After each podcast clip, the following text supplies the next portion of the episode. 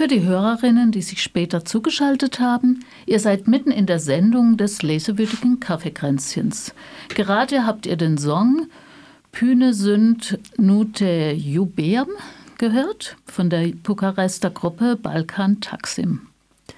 Das Thema dieser Sendung ist Rumänien, genauer gesagt die Aufarbeitung und Erinnerung an die Zeit und den Sturz des Ceausescu-Regimes, heute über 30 Jahre später. Dazu haben wir gerade drei Romane vorgestellt. Tina hat Sonja meldet sich von Lavinia Branischte besprochen. In dem eher lakonisch erzählten Roman recherchiert eine junge Journalistin für ein Drehbuch über die Ceausescu-Zeit. Dabei sieht sie sich auch mit eigenen, in ihrer eigenen Familiengeschichte konfrontiert. In dem Buch Der Scheiterhaufen von Georgi Dragoman macht eine 13-jährige traumatische Entdeckungen über ihre Familie, ein Roman voller magischer und surrealer Momente. Birgit hat ihn gelesen. Das dritte Buch hat Rosmarie rezensiert. Es trägt den Titel Die nicht sterben. Die Autorin Dana Grigorcha hat einen Vampirroman geschrieben, in dem eine junge Frau auf gruselige Art mit den Mythen der Vergangenheit konfrontiert wird. Nun wollen wir in einem offenen Gespräch weiter auf Forschungsreise gehen, in der Hoffnung, noch mehr über die heutige rumänische Gesellschaft und deren Umgang mit der Zeit der Diktatur zu erfahren. Ich möchte als erstes gerne mit der Frage beginnen, wie man in den Romanen, was man da erfährt über die Zeit des Ceausescu-Regimes und welche Aspekte die Autoren und Autorinnen dabei besonders in den Fokus stellen.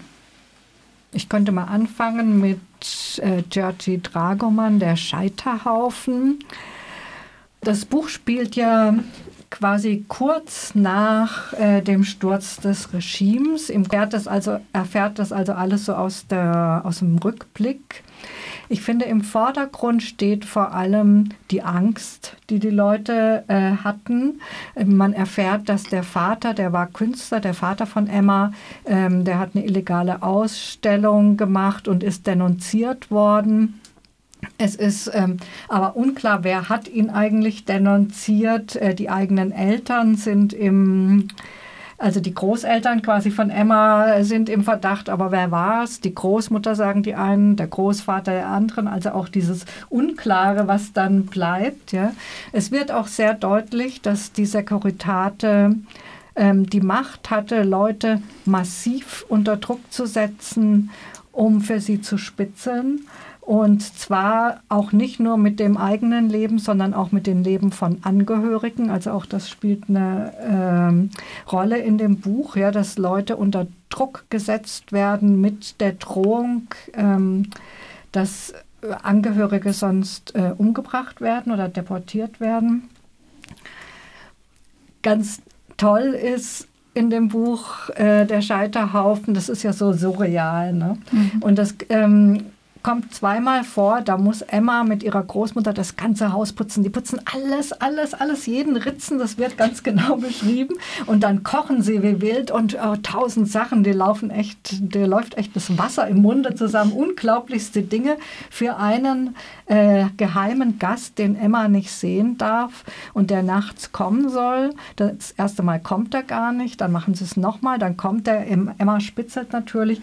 Und das ist dann eben zum Beispiel so ein alt alter Securitate-Mensch, obwohl das er keine Macht mehr hat. Ja, also es ist, ähm, das Regime ist gestürzt, aber er sagt dann halt, ähm, Herr bleibt Herr, Hund bleibt Hund. Also äh, er hat immer noch durch sein Wissen Macht äh, über die Großmutter in bestimmter Hinsicht.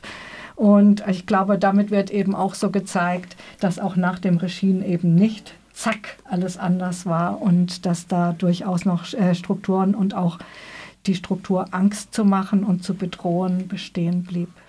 Habe ich das richtig verstanden? Da wird deshalb so lecker bekocht, weil er diese Macht, dass die Großmutter quasi auf eine Art noch unter Druck zu setzen ist, oder? Das ist eben eine der vielen geheimnisvollen Rituale, geheimnisvollen okay. Rituale, die da passieren. Ich habe mir wirklich auch überlegt, was es bedeuten soll. Ich glaube schon, dass vielleicht darin auch eine bestimmte Selbstbestimmung liegt. so schön zu kochen und so weiter mhm. und so fort, aber eben auch die Macht, mhm. die da ist. Mhm.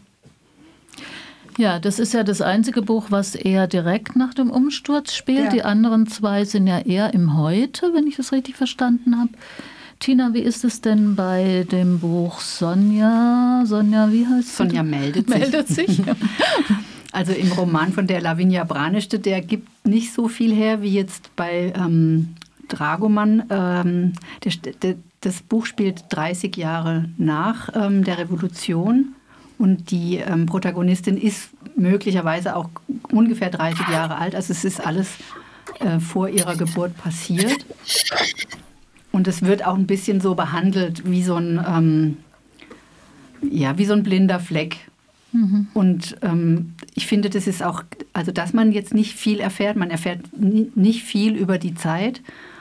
Ähm, man erfährt nur, wie schwierig es ist, was darüber zu erfahren. Und das ist, finde ich, auch kein Fehler des Buches, sondern das ist, ähm, das ist quasi Programm. Also das, ähm, ich finde, die Autorin kriegt es total gut hin, dass man eben das Gefühl hat, es ist sowas, äh, was in, ganz weit in der Vergangenheit liegt, obwohl die, die Protagonistin auch eben oft sagt, es ist noch gar nicht so lange her, aber das ist eben wie so ein, wird wie so ein blinder Fleck behandelt und ähm, von daher finde ich das auch ganz gut gemacht in dem Roman, dass, es, dass man eben nicht so sehr viel erfährt über die Zeit.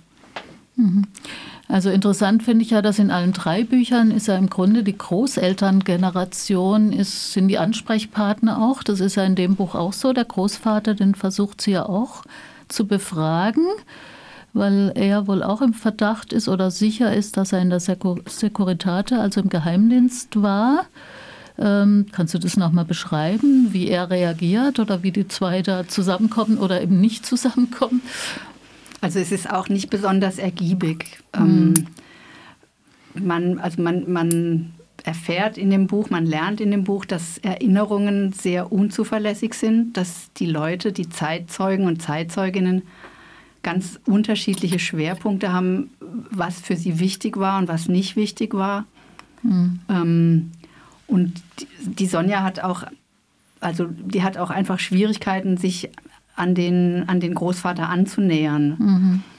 Ähm, also von daher ist, ist es eine, es ist eine Episode, es ist, auch eine, ähm, es ist auch gut, dass sie dahin ist und dass sie sich versucht hat, so ein bisschen vielleicht auch auszusöhnen, aber dass sie jetzt wirklich was Wichtiges, Interessantes, was, ähm, was irgendwie standhält, da erfährt, das, ähm, das kann man nicht sagen. Mhm.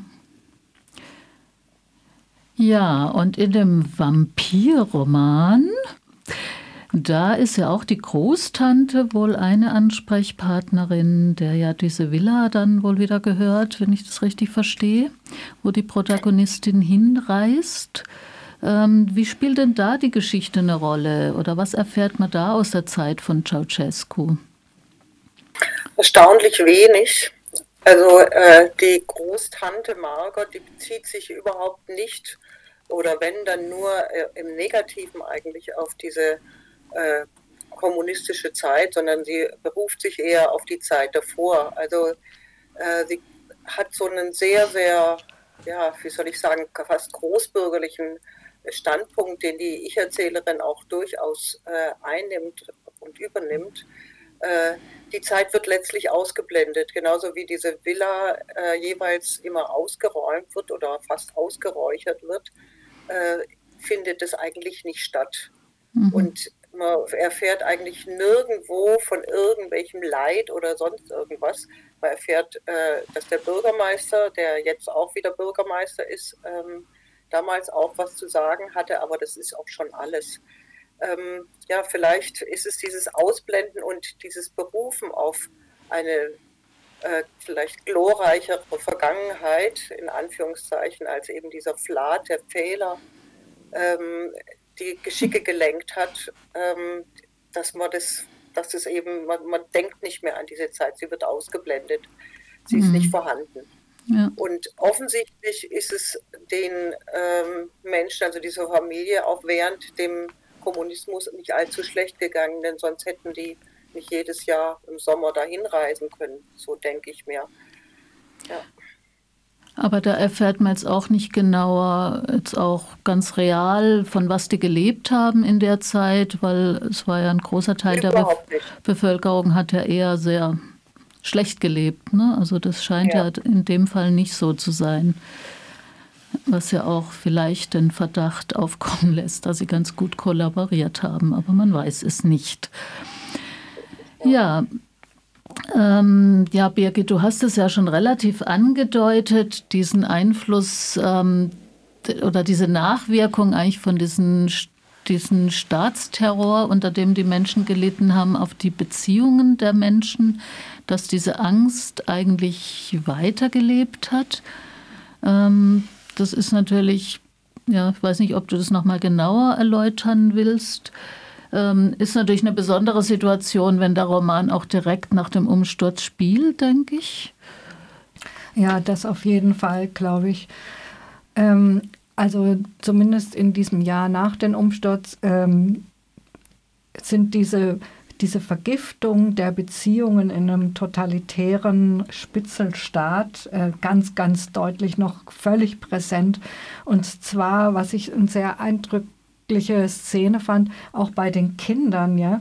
Die Kinder ähm, beschimpfen sich gegenseitig mit du Spitzelsohn, du Denunziantensau und so. Und wenn sie dann äh, zur Rechenschaft gezogen wird, also ein Zeichenlehrer ähm, versucht es dann zu stoppen und ähm, sie lassen sich aber nicht stoppen. Für sie ist das totale Gewissheit. Und ähm, der Zeichenlehrer, der hat dann so einen Ausbruch und dann sagt er, er ist damit reingestürmt, als nach dem Sturz wurde da quasi das Rathaus gestürmt und die haben versucht, Akten äh, zu finden, die aber verschwunden waren, die schon vorher verschwunden gelassen wurden. Ne? Und ähm, er hat äh, alles gesehen. Er hat eben gesehen, es sind keine Akten da. Ähm, vorher wussten auch alle, dass die Stadt untergraben ist mit Geheimgängen, ähm, wie das zum Beispiel in Bukarest tatsächlich der Fall war. Es stellt sich aber raus, es ist gar nicht der Fall. Also viele äh, in dieser kleinen Stadt, ja, also viele Gewissheiten ähm, bleiben, obwohl mittlerweile sich herausgestellt hat, es ist, war gar nicht so. Ähm, viele Verdachtsmomente ähm, vergiften einfach die Beziehungen sogar zwischen den Kindern. Auch, auch Emma wird ja sehr schlecht angesehen am Anfang, weil sie die, die Enkelin ihrer Großeltern ist.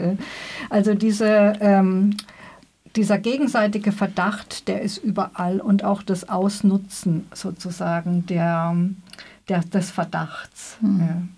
Ja. ja. das lässt natürlich auch völlig äh, klar. Äh, der Raum wird natürlich aufgemacht, wenn tatsächlich nichts aufgearbeitet wird, ne? wenn keiner sich an irgendwelche Fakten halten kann.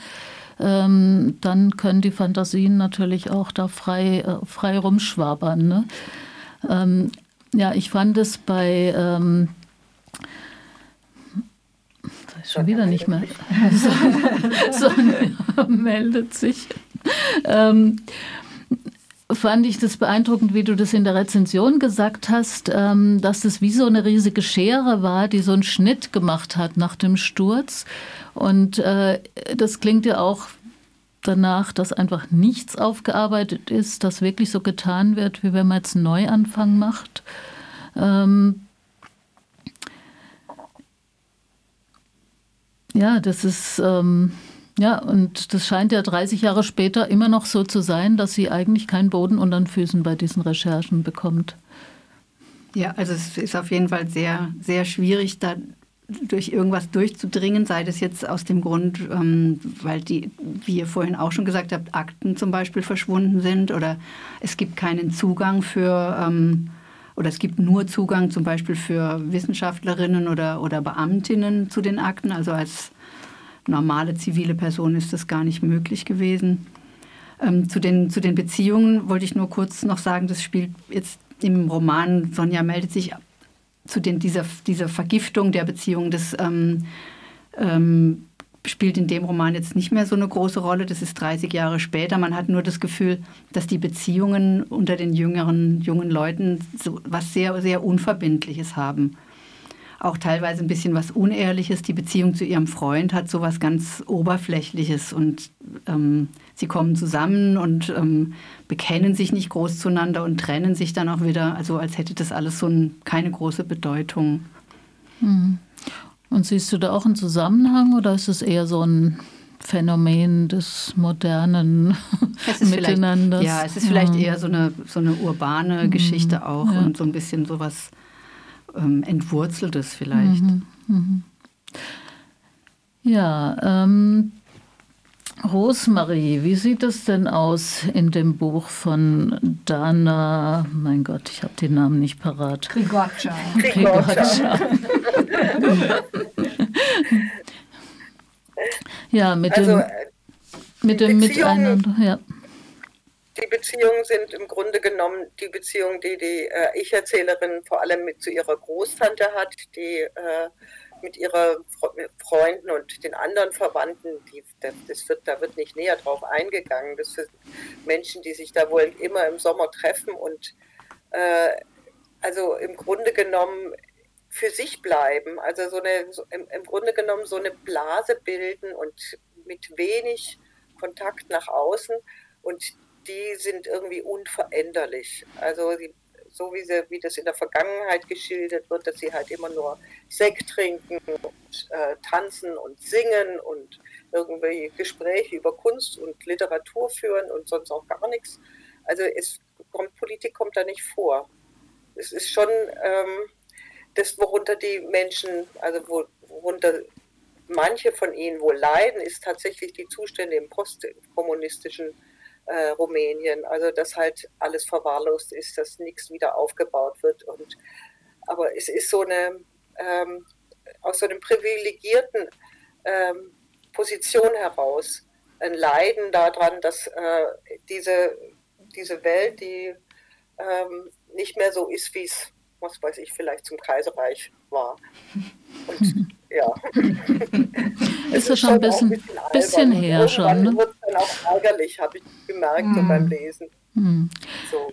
Ja, du hast ja irgendwie gesagt, die Protagonistin, wenn ich es richtig verstanden habe, wird ja dann auch zur Vampirin und tritt da so einen Rachefeldzug an. Ist das jetzt rein auf der Vampirsebene oder ist da auch so eine politische Ebene mit drin? Äh, wie siehst du das? Ja, ist natürlich schon diese politische Ebene äh, drin, dass der Bürgermeister, der halt auch zu Ceausescu-Zeiten äh, eben was zu sagen hat, der das Amt letztlich seinem Sohn übergeben hat, ähm, durch viel äh, Lumperei letztlich äh, wieder an Macht zur Macht gekommen ist und äh, dafür gesorgt hat, dass diese Gegend noch mehr verschandelt wird, dass Wälder abgeholzt werden, dass, so, dass sogar der Fluss umgelenkt wird für seine Bedürfnisse, der hat äh, die ganzen Sachen aufgekauft und lässt alles verwahrlosen und so weiter.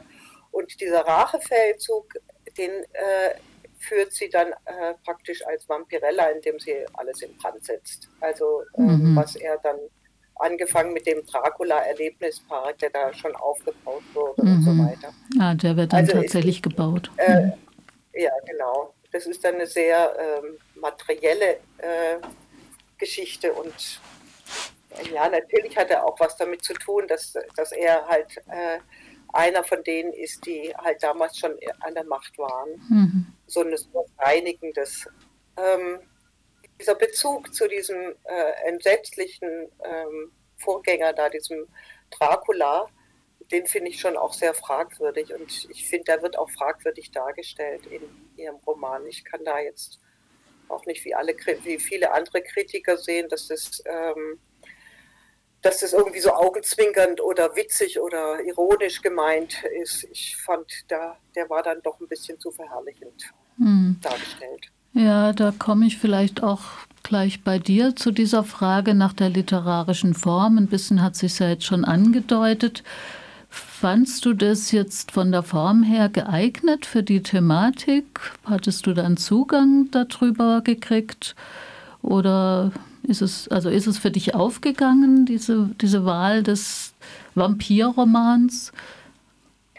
Na, sagen wir mal so, ich finde eigentlich, dass sie, äh, dass sie schon die richtige Form gewählt hätte, um dem also gerecht zu werden, aber äh, ähm, sie, sie, also meiner Ansicht nach hat sie versagt. Also sie nimmt sich so ein bisschen dieses, diese Form des Schauerromans an. Es ist, hat oft so einen rauenden Tonfall und so ähm, auch wie dann der, wie dann diese Vampire beschrieben werden. Aber äh, letztlich denke ich mir, die Chance, äh, also die da drin auch äh, liegt, da wirklich auch ja, was Besonderes draus zu machen, die mhm. hat sie nicht, nicht ergriffen. Also ich finde, ja, mhm. nee.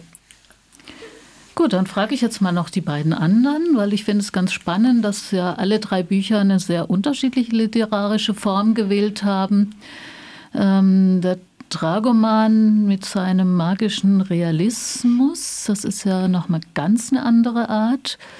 Wie siehst du da den Zusammenhang zur Thematik oder findest du das gelungen? Ja, das ist völlig genial, finde ich, ja, wie sie durch dieses ganze Gespenstische, dieses Magische, zum Schluss komplett Surreale auch teilweise eben rausstellt, wie wie schwierig es ist, überhaupt Wahrheit erahnen zu können, ja, wie es teilweise auch unmöglich ist und wie wichtig es aber auch ist, da zu stochern und ähm, genau sich durch diesen, diesen Nebel des Erinnerns irgendwie einen Weg zu bahnen. Ich finde, dafür ist die literarische Mittel, die, die Dragoman gewählt hat, einfach genial. Bei Lavinia Branischte finde ich es auch sehr gelungen. Also das ist ja ein Roman, der jetzt im Gegensatz zu den beiden anderen sich gar nicht so vieler Stilmittel äh, bedient. Also es gibt keine großen Metaphern oder es ist keine ausgefeilte Poetik, sondern eher Alltagssprache, sehr viele Dialoge, ein bisschen oberflächlich vielleicht, aber ich finde dadurch, also ich finde es wirklich sehr gut gelungen, ähm, wie sie rüberbringt, dass ähm, einfach, es einfach sehr viele Leerstellen und, und blinde Flecken gibt das, ähm, also das fand, fand ich, war wirklich gelungen. Mhm. Gut, und wir sind schon fast am Ende unserer Sendung. Die Zeit ist wieder gerast. Ich hoffe, wir konnten euch für das ein oder andere Buch begeistern und für die, die angebissen haben, nennen wir jetzt nochmal die genauen Titel. Lavinia Branischte heißt die Autorin. Das Buch heißt Sonja meldet sich. Es ist auf Rumänisch erschienen 2019 und wurde 2021 übersetzt von Manuela Klenke bei Mikrotext veröffentlicht. Es hat 319 Seiten und kostet 19,99. Und ich habe vorgestellt Der Scheiterhaufen, ein Roman von György Dragoman, 2015 bei Surkamp erschienen und hat fast 500 Seiten. Und ich habe vorgestellt von Dada Grigorcia, Die nicht sterben. Das ist im Pinguin Verlag erschienen 2021, kostet 22 Euro und hat 260 Seiten. Ja, und dann möchte ich mich bei Birgit bedanken, die diese Hybrid-Sendung wunderbar durchgemanagt hat technisch. Hinweisen möchten wir noch auf die nächste Folge der Literatursendung Lit My Fire. Das Buch der Sendung wird sein Tove Ditlevsens Roman Gesichter. Hört rein am 27. April um 20 Uhr. Die nächste Sendung des lesewütigen Kaffeekränzchens könnt ihr am 12. Mai hören. Wir werden Romane vorstellen, die Einblick in den Mikrokosmos von Theaterschaffenden bieten. Zum Ende spielen wir noch das Stück DJ Vasyle von der Band Stop She's Dub. Die Gruppe ist aus der Republik Moldau, in der die große Mehrheit der Bevölkerung Rumänisch spricht. Und damit sagen wir Tschüss. Tschüss. Tschüss. Tschüss.